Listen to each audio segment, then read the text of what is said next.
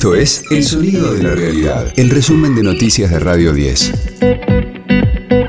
Hoy es lunes 13 de septiembre, mi nombre es Sergio Marino y este es el resumen de noticias de Radio 10, El Sonido de la Realidad.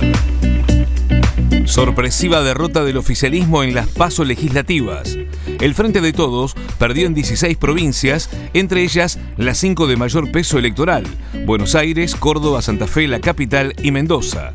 El presidente Alberto Fernández asumió la caída y se propuso revertirla en las elecciones generales de noviembre. Tengo por delante dos años de gobierno, que no voy a bajar los brazos y que necesito de la ayuda y de la colaboración de cada argentino y de cada argentina y humildemente les pido que me ayuden.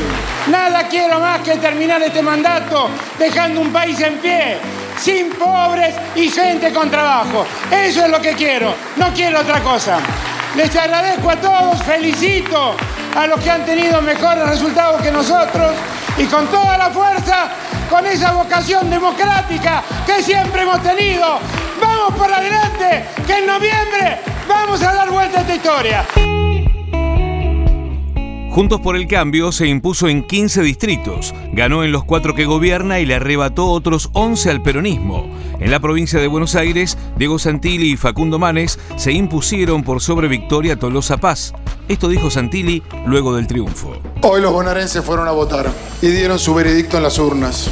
Queremos un nuevo rumbo, queremos una provincia donde podamos vivir en paz, donde podamos trabajar, donde podamos educarnos, donde nuestros hijos estén en la escuela, donde tienen que estar. Hoy los bonaerenses decidieron por los valores de la libertad, del respeto a las instituciones. Hoy estuvimos juntos, hoy hicimos una gran elección.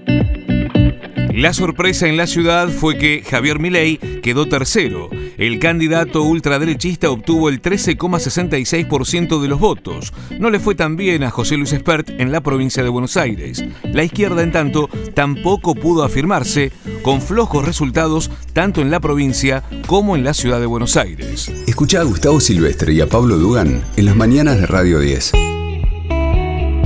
Está fuera de control el incendio en Mina Clavero. Bomberos de la región se mantienen en alerta roja y dos aviones hidrantes trabajan para contener las llamas en la zona de Mojigasta. Hay 285 hectáreas afectadas por el fuego y el viento complica aún más la situación. Novak Djokovic se quedó a las puertas del Gran Slam. El serbio perdió la final del abierto de los Estados Unidos con el ruso Daniil Medvedev. Este año había ganado Australia, Roland Garros y Wimbledon, pero no pudo completar los cuatro torneos grandes de la temporada. Radio 10, el sonido de la realidad. Genesis vuelve a los escenarios con una gira que será de despedida. La banda inglesa se reúne para The Last Domino, una serie de conciertos que lo llevará por las Islas Británicas y Estados Unidos. Phil Collins, Mike Rutherford y Tony Bank estarán acompañados por el guitarrista Daryl Sommer y Nick Collins en la batería. Dado que su padre, Phil, no podrá hacerlo por motivos de salud.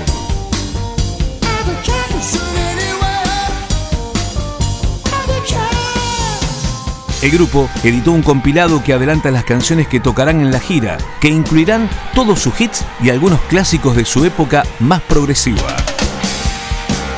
Este fue el diario del lunes 13 de septiembre de Radio 10. El sonido de la realidad. El resumen de noticias de Radio 10. Seguimos en redes y descarga nuestra app.